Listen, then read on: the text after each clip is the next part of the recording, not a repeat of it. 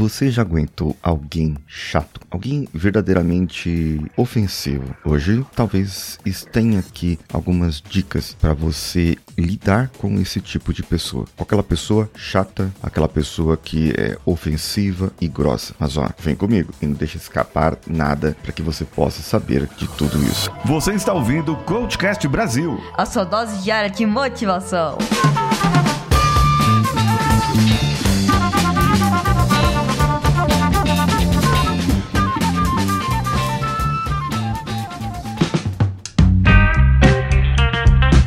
Alô você, Paulinho Siqueira por aqui e esse é o Coachcast Brasil. Você pode enfrentar pessoas grossas, pessoas que não gostam de você, embora seja melhor até você evitar esse tipo de pessoa. O primeiro ponto é você aprender uma postura corporal para transmitir a sua comunicação com confiança. E isso você pode aprender no evento Storytelling Corporal, que eu vou ministrar aqui online. E você pode fazer o seu cadastro lá no meu link no meu Instagram, arroba o Paulinho Siqueira, que sou eu, essa pessoa aqui que vos fala. Sarah Jane Ho é uma especialista em etiqueta, treinada em Harvard e apresentadora do reality etiqueta pelo mundo da Netflix, ela falou que existe uma solução para que você possa lidar com pessoas que são grossas, maldosas. E isso se resume em apenas três palavrinhas e um ponto de interrogação. A pessoa foi grossa com você, diga, algo maldoso, disse algo maldoso para ti, está falando com você e você simplesmente olha para ela, você pode cruzar os seus braços. Você tá bem? Esse simples questionamento, segundo ela, é suficiente para mostrar à pessoa que você não gostou do comentário comentário ou da brincadeira. Se você quiser usar um tom amigável quando for fazer a pergunta, para que você não está sendo grosseiro de volta, mas sim, mostre a ela de forma educada que o comentário foi longe demais. Ainda mais se a pessoa não for um amigo. Aí piorou. Se a pessoa não tem nenhum compromisso com você, não conhece você, é a primeira vez que está te vendo e de repente faz algo grosseiro, melhor nesse caso é ficar em silêncio. A ignorância, o ignorar é a melhor forma de você tratar esse tipo de pessoa.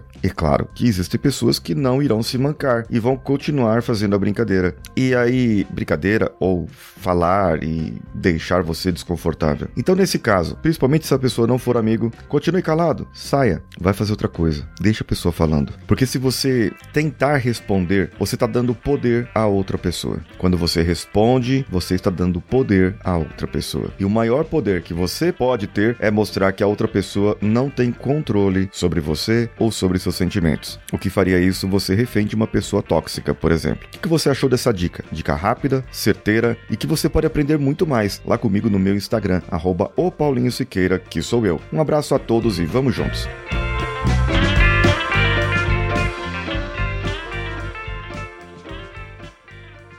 Esse podcast foi editado por Nativa Multimídia, dando alma ao seu podcast.